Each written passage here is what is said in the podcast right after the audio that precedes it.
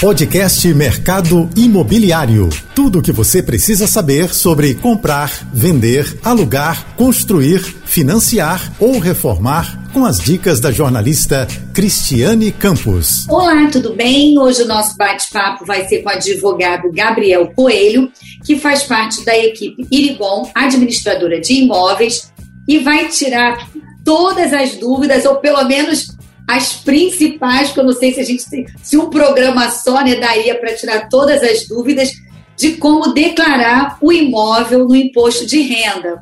E nós estamos na reta final, né, com essa prorrogação aí para maio. Obrigada, Gabriel, por ter aceito o nosso convite.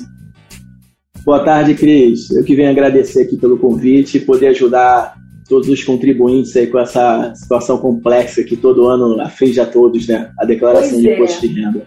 Sabemos que acontece todo ano, mas todo ano são, acho que assim, são as mesmas dúvidas, né?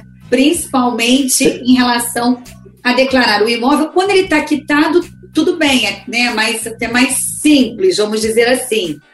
Mas eu queria que você explicasse assim quais são as mais recorrentes. É imóvel financiado? É doação? É reforma? É na hora eu vendi um imóvel, vou comprar outro? Existe o lucro imobiliário? Enfim, nos ajude.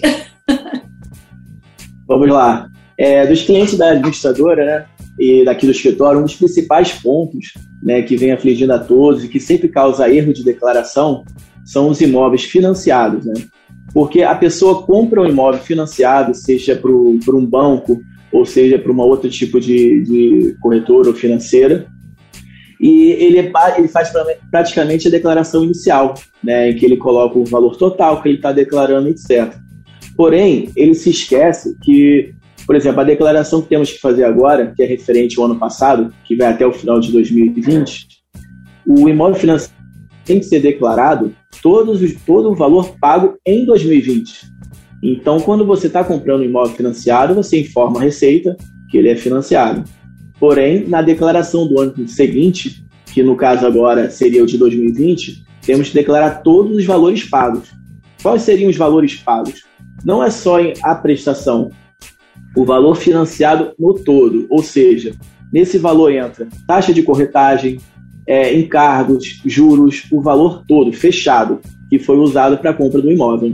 Eu queria tirar uma dúvida. Por exemplo, quando você fala que ele tem que colocar tudo por quem adquiriu o imóvel em dois, 2020, aí ele vai colocar tudo o que ele fez: juros, corretagem, é, preencher aquilo como você acabou de orientar.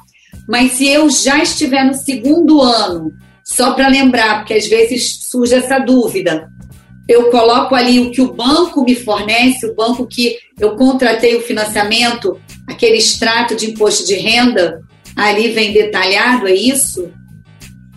Perfeito. Vamos supor que a gente comprou, o cliente comprou imóvel em 2015. Ali ele informou o valor total, que é o correto, digamos que com taxa de corretagem, juros, deu 400 mil reais. Né? O ano passado, que é o que ele efetivamente vai ter que declarar agora, ele pega todas as prestações que até o banco faz o informe, ele declara esse valor todo. O grande erro, normalmente, é no valor inicial, em que a, a, os compradores acabam se esquecendo de incluir taxa de corretagem, às vezes juros, porque vem o banco informa o valor que ele foi comprado e existe o valor total com os juros. Sim. Eles acabam informando só o valor comprado, o valor que foi feito ali no ato da compra e venda. Entendi. O valor que vem na escritura, vamos dizer assim, é isso? Isso, correto, isso mesmo. E, e não o montante que ele vai pagar durante 25, 30 anos, enfim, o prazo que ele aportou ali, é isso? Correto, isso mesmo. E aí, mais uma dúvida, esse assunto é muito polêmico. É, isso vale também para o consórcio de imóveis? Sim, perfeito. O importante é sempre colocar o valor total, também se enquadra também na questão do consórcio. Tá. E aí a parte da reforma que a gente estava conversando nos bastidores, que também é polêmico. E como é que é feito isso? Como é que a gente coloca né, direitinho o campo certinho? Como é isso? Então, a questão da reforma é, é importante primeiro a gente diferenciar. Né? Tem contribuintes que realmente é só a reforma e tem contribuintes que eles fizeram uma ampliação do imóvel. Né? Vamos supor, o contribuinte ele tinha uma casa de um andar só, ele construiu mais um andar. Né? Então houve um benefício ali agregado ao imóvel.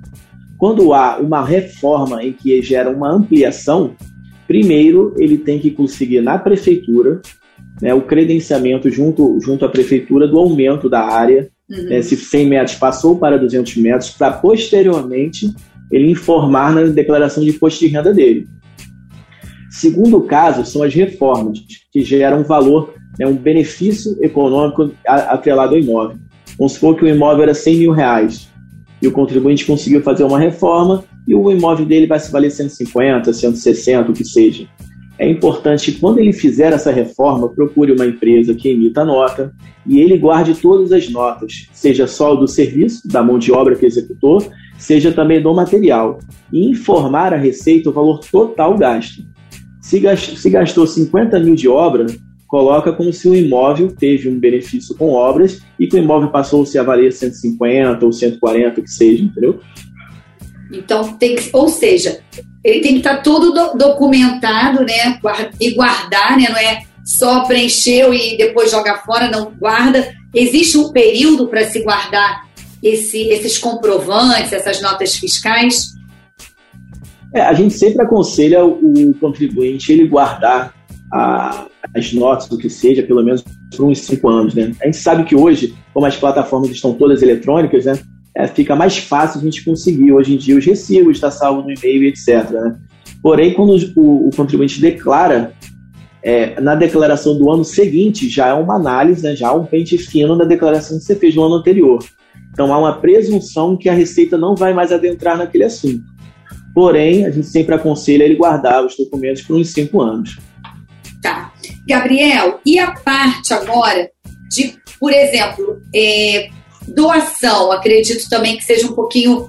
Assim, para mim vai ser tudo complicado, mas com a orientação de um especialista fica mais fácil. Esse também Sim. é um, um, quesito complicado na hora do preenchimento, ou é normal? A, a doação é mais tranquila, né? É um imóvel que você adquire, você informa ele na receita adquirindo, você coloca o valor total que você recebeu. Se você recebeu um imóvel de 500 mil, você informa na, no, no, item adequado da, da, declaração de imposto de renda que você recebeu um imóvel de 500 mil, sem problemas, não tem maiores é, info, é, declarações, complexidades nesse tema, né? Acho que é um tema hoje em dia mais, mais tranquilo. Né? Porque no caso da doação, todo o processo né, é feito é, ali mesmo, é só para comprovar que foi a doação. Porque todo o trâmite. Isso mesmo é, enfim, registro, escritura, o que tiver que ser feito, pagamento de imposto, tudo é, não vai, não é explicado na, na declaração. Ali ele só vai colocar o bem e o valor, é isso? Isso mesmo. A questão da doação que, vamos supor, que gera problemas para os contribuintes é o seguinte: quando o contribuinte ele recebe o imóvel doado, em que ponto? Às vezes ele não realizou ainda a escritura, porém ele já jogou na declaração de imposto de renda que ele recebeu o imóvel doado, ele já está oferindo renda para aquele imóvel. Só que o que acontece? Ele ofere renda com o imóvel, só que o imóvel não está em nome dele. Então o, o locatário dele às vezes informa que ele está pagando o aluguel, só que uma outra pessoa. Entendi. Que é a outra pessoa que doou. Entendi. Então, basicamente, as informações de Receita Federal elas são todas né, sincronizadas. Cruzado. Então, a cautela que tem que ter, isso mesmo, a cautela que tem que ter é, se o imóvel já está em meu nome, a declaração tem que ser feita em meu nome. Se o imóvel ainda não passou, ainda não houve a doação efetiva através de escritura de compra e venda, escritura de doação, o que seja, ele tem que ser declarado no imóvel de quem realmente ainda consta o nome, para não evitar problemas de, de declaração. Porque aí, depois de todo esse passo a passo de, é, da doação, que faz a, né, que, que é, faz a escritura, enfim, tem que ser registrado, não é isso? Foi registrado e fica, vai estar, tá, por exemplo, eu recebi uma doação, fiz todo o trâmite e registrei. Aí está lá no meu nome. A partir daí, eu posso, se foi no exercício do ano passado ou se foi está sendo nesse exercício, eu vou fazer, vou declarar no ano que vem, não é isso? Mas tem que ser de acordo como, desculpa, te interrompi, mas assim, tem que ser no nome de quem está o registro, senão não vai, esse cruzamento de dados vai dar conflito. Isso mesmo. O que acontece? Vamos dar um exemplo. Quando um cliente deixa o imóvel na administradora, aí vamos supor, de janeiro a junho, o João ele tinha um imóvel no nome dele. De julho, ele fez uma doação para o filho. Então, quando ele fez a doação, a partir daquele momento, as declarações referentes àquele imóvel, tudo que foi auferido dele através de renda, seja de, aluga, de aluguel ou o que seja, tem que ser já feito em nome do filho. Entendi. Senão dá problema. Se ele doou, vamos supor que ele doou para o filho, falar, o filho, você começa a receber essa renda, mas posteriormente nós vamos resolver essa questão documental. Nós aconselhamos a continuar declarando em nome do pai, porque para finalidade de, de compra e venda, de realmente quem é o proprietário ainda é o pai. Entendi. E outro, quem faz a declaração do informe que pagou o aluguel é o locatário. E o locatário ele não sabe. Ele sabe quem é que consta no contrato de locação dele como proprietário. Então, às vezes, o imóvel já foi doado e ele não sabe. Então, ele vai continuar informando que estava pagando aluguel, nesse caso que eu dei como exemplo, ao pai. Sim. E aí vai chegar na declaração, vai dar um conflito. Entendi. E aí, já que a gente está falando, você usou de estar recebendo já alguma coisa com essa doação, né, no caso, o aluguel, e como fica a declaração para quem eu vou pegar esse gancho de quem tem imóveis alugados. Sabemos principalmente que tem muita gente, né, até idosos, que fazem disso do aluguel, né, como aposentadoria ou complemento de renda. E aí tem que fazer tudo certinho também, não é isso? Isso mesmo. O aluguel, grande questão do aluguel que as pessoas cometem mesmo na declaração é a seguinte: existe aluguel hoje e os encargos, né? Que todos vêm num boleto fechado, né? Encargos normalmente taxa de incêndio, IPTU, condomínio e de outras demais taxas. Né? Às vezes tem uma reforma, algo do tipo, que entra, acaba entrando naquele boleto de aluguel. Porém, o que a Receita quer saber é literalmente o valor do aluguel. Se o aluguel é mil reais, o IPTU 150 e o condomínio 500, o valor que se tem que ter cuidado e cautela para informar é apenas o aluguel, mil reais. E o que acontece? Acaba que as pessoas pegam o valor do boleto, que é o valor cheio com todos os encargos, informam e aí gera o conflito na base de dados da Receita e ambas as partes né, são intimadas para regularizar a situação. E aí podem até cair na malha fina, né? Se, não, se cair em exigência. Sim, elas caem né? na malha fina, isso. E, e aí, aí recebe aquela cartinha bonita. Pois é, aí já leva aquele susto, né? Isso, isso. E aí, assim, nesse caso do aluguel, aí o inquilino, né, que é o, o locatário, ele é, recolhe todo mês, seria isso, o imposto? Não, o imposto referente à locação, é, o ponto principal é quando você aluga para uma PJ, né? uma pessoa jurídica. Né? Porque a pessoa jurídica ela já recolhe o imposto na fonte ao pagar o aluguel. Então, vai se ter a compensação no final, na hora de fazer os informes de declaração e ter o cruzamento. Tá. Então, a grande cautela na, no informe vai ser justamente essa: se for PJ ou pessoa física, né, que por, pelo, pelo fato de a PJ reter na fonte, acaba que às vezes o proprietário não se adentra a esse fato e há um, um conflito ali na hora de informar os valores corretos. Entendi. Já sendo o aluguel de pessoa física para pessoa física, vai ser lá, junto, vai montar tudo no finalzinho aquele somatório e aí fazer o recolhimento, é isso. é isso? Isso mesmo. Vamos supor uma pessoa física, se ela recebeu o aluguel dela é mil reais e ela recebeu certinho durante 12 meses, ela vai informar ali que recebeu 12 mil referente ao aluguel. Outro ponto, se o, se o locatário deixou de pagar o aluguel, não informa. Se ele só pagou cinco aluguéis em um ano, só informa assim. Se ele pagou um acordo referente ao, ao, débito passado de aluguel, quando ele efetivamente pagar, e aí você faz um informe informando que refer, é referente ao retroativo. Tá. E para finalizar, que a gente está chegando ao finalzinho do primeiro bloco, tenho mais uma dúvida sobre locação. Por exemplo, antena de celular, que tem condomínios que tem, é, aqui no Recreio, por exemplo, tem vários que recebem é, do, da, telefone, da telefônica, de uma telefonia. E aí o condomínio recebe e no final do ano reparte entre os condôminos. Aí cada condômino também vai ter que pegar e colocar isso, correto? Então, aí a grande questão é a seguinte: é saber como foi feito, né? Normalmente isso é decidido em assembleia de condomínio, Sim. como é feita essa questão da antena. Em que sentido? O contrato da antena telefônica ele é com o condomínio. O condomínio hoje ele é uma pessoa jurídica. Então, entra para o condomínio como renda. A grande questão é, se na ata de assembleia que se deliberou sobre o assunto, se os condôminos estão recebendo a título de abatimento do condomínio ah. ou se eles estão recebendo a título de alguma, como se fosse uma renda pelo aluguel. Em que sentido? Eu, eu, eu entendo que quem tem que informar é o condomínio, porque é o condomínio que tem quem está auferindo renda pela exploração de uma área comum, que no caso é o telhado, ou seja, o terraço, para exploração ali para o aluguel da antena. Como declaramos o imóvel quitado e depois como é quando a gente vende o imóvel, a gente tem que prestar algum tipo de conta e se a gente comprar um outro imóvel naquele período de seis meses, como fica? Então, o imóvel quitado, ele não tem maiores problemas, né? Nenhuma maior complexidade, né? O importante só é que na hora que vai informar a quitação do imóvel, é ali ratificar o valor total que foi pago no, no imóvel na declaração de imposto de renda, para não ter nenhuma divergência com base nas informações feitas nos anos anteriores.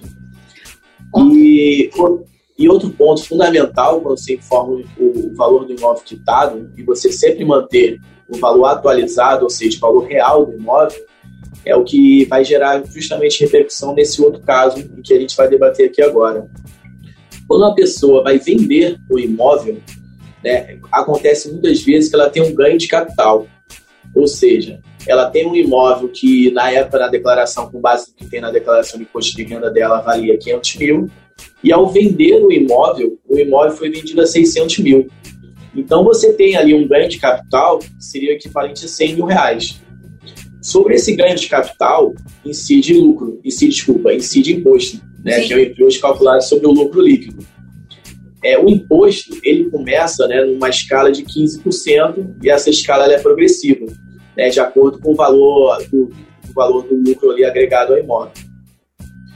Outro ponto né, que tem que se observar é o seguinte, que existe, se o imóvel né, tiver o valor de até 440 mil, a pessoa tem um prazo ali de seis meses né, para poder vender e comprar outro imóvel e não ter que pagar esse imposto sobre o lucro líquido. Sim. Que é muito interessante. Porém, ele tem que observar que ele tem um prazo e tem questões referentes também ao valor que é o imóvel. E outro ponto importante que ele só pode ter um único imóvel. Se a pessoa tiver dois, três imóveis, não adianta que essa isenção do imposto sobre o lucro líquido não vai ser, não vai se agregar a ela. Entendi. Então tem que ficar atento, porque realmente, né, os, como você disse, a gente conversou no primeiro bloco, os dados acabam sendo interligados, cruzados, enfim, não adianta, porque é, ah, não, vou preencher assim, vou. Enfim, né? Tenho aquele imóvel lá, não está aqui na declaração, nunca botei. Só que, né, tá registrado. Então, pode correr um grande risco, né? De estar tá agindo de forma errada. Correto. O que eu sempre aconselho né, é procurar uma assessoria, né? seja uma assessoria jurídica, seja uma assessoria, um escritório de contabilidade. Com os, com os clientes da, da administradora Irigon e com outros clientes aqui do escritório, a gente sempre dá essa assessoria. Não adianta a pessoa que tem imóveis, tem rendimentos, tem, tem é, é, imóveis alugados, é, é, tem mais de uma fonte de renda, querer fazer uma declaração de imposto de renda que ela é complexa, né, olhando somente o Google. Né? Então, ela tem que buscar uma orientação, porque aí ela vai ter um prejuízo muito menor se ela for autuada, né? infelizmente, né? porque a Receita basicamente ela cruza os dados.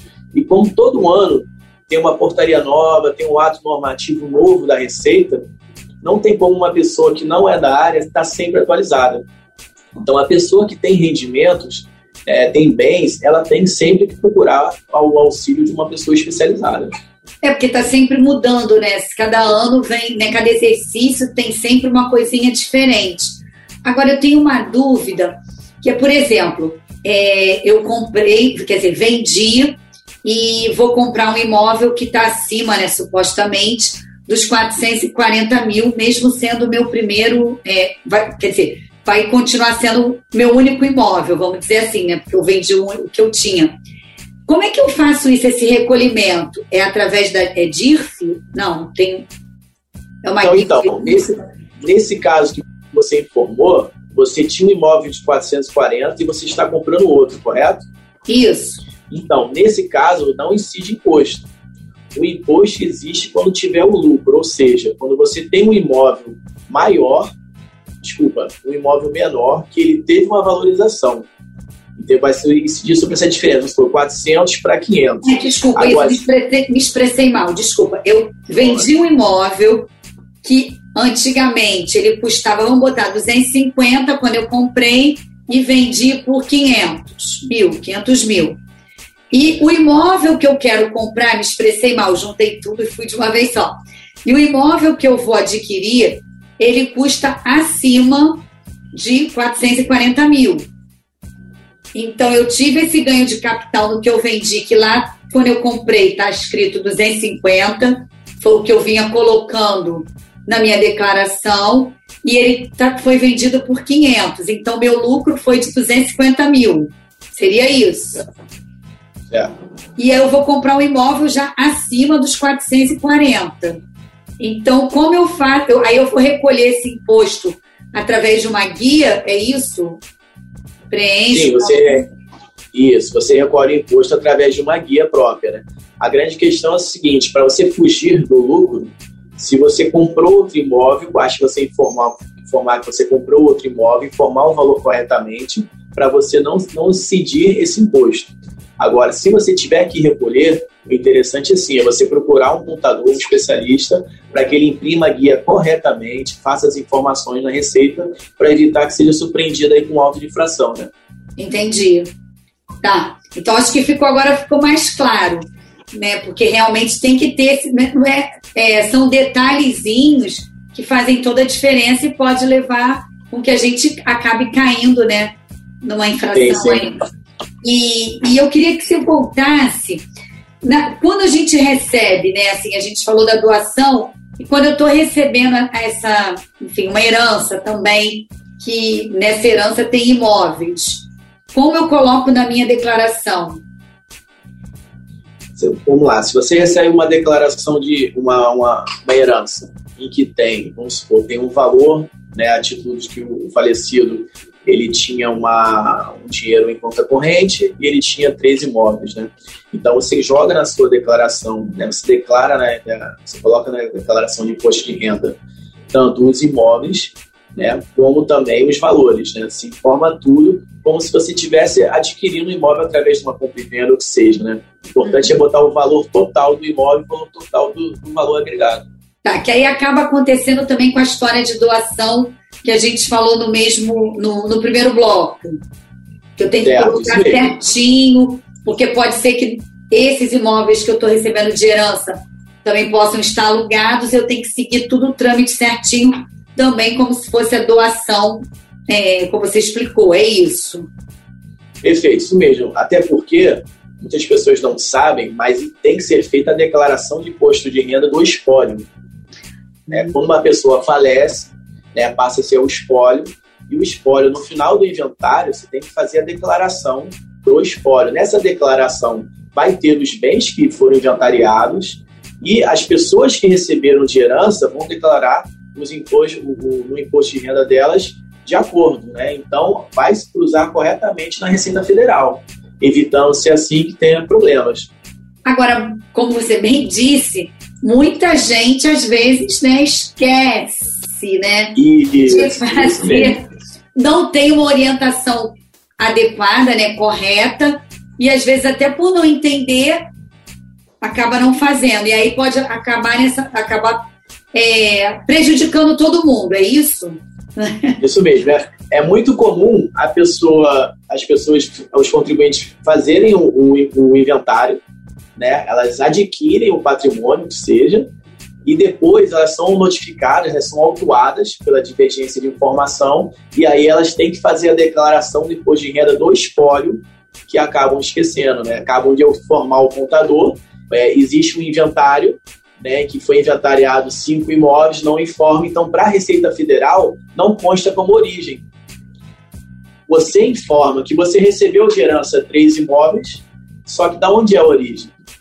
Então a origem é justamente do, do, imposto de renda tem que ser declarado do espólio. Do espólio. E, e existe prazo para isso? Por exemplo, é, segue também o exercício? Porque, assim, às vezes é muito comum também é, as pessoas não fazerem o inventário logo, né, de imediato. Isso também acaba prejudicando, pode receber multa por não ter feito, que aí acaba, o processo fica todo atrasado, vamos chamar assim.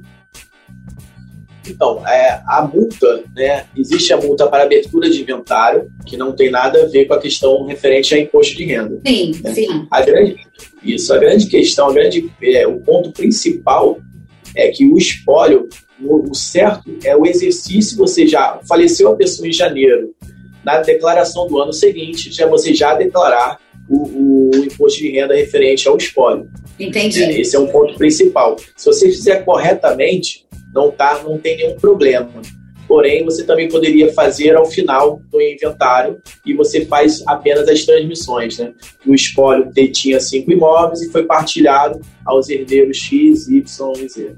Entendi. Ou seja, com orientação fica tudo mais claro, né? Sim, mais fácil e sem correr o risco de cair na malha fina, não é isso? Claro, claro. Esse é o ponto principal que o contribuinte ele tem sempre que fugir para não ser surpreendido aí com essa carta, né? Pois é, ninguém quer uma cartinha dessa, né? Isso, sem dúvida. Imagina. Bom, te agradeço muito. A gente está chegando ao finalzinho do nosso programa. Que você possa, Gabriel, vir mais vezes é, com outros assuntos que você atua muito na, né, na área condominial. E com certeza esse é um universo que sempre tem notícias, né? Perfeito. Eu que agradeço pela entrevista e todos os contribuintes aí fiquem alerta. Sempre procuram um profissional especializado. E a equipe aqui do escritório também está sempre de portas abertas aí para tirar dúvidas, seja para você jornalista, como para todos os contribuintes interessados. Pois é, muito obrigada. Temos que lembrar que é até dia 31, não é isso? Isso mesmo, para até dia 31. De maio, né?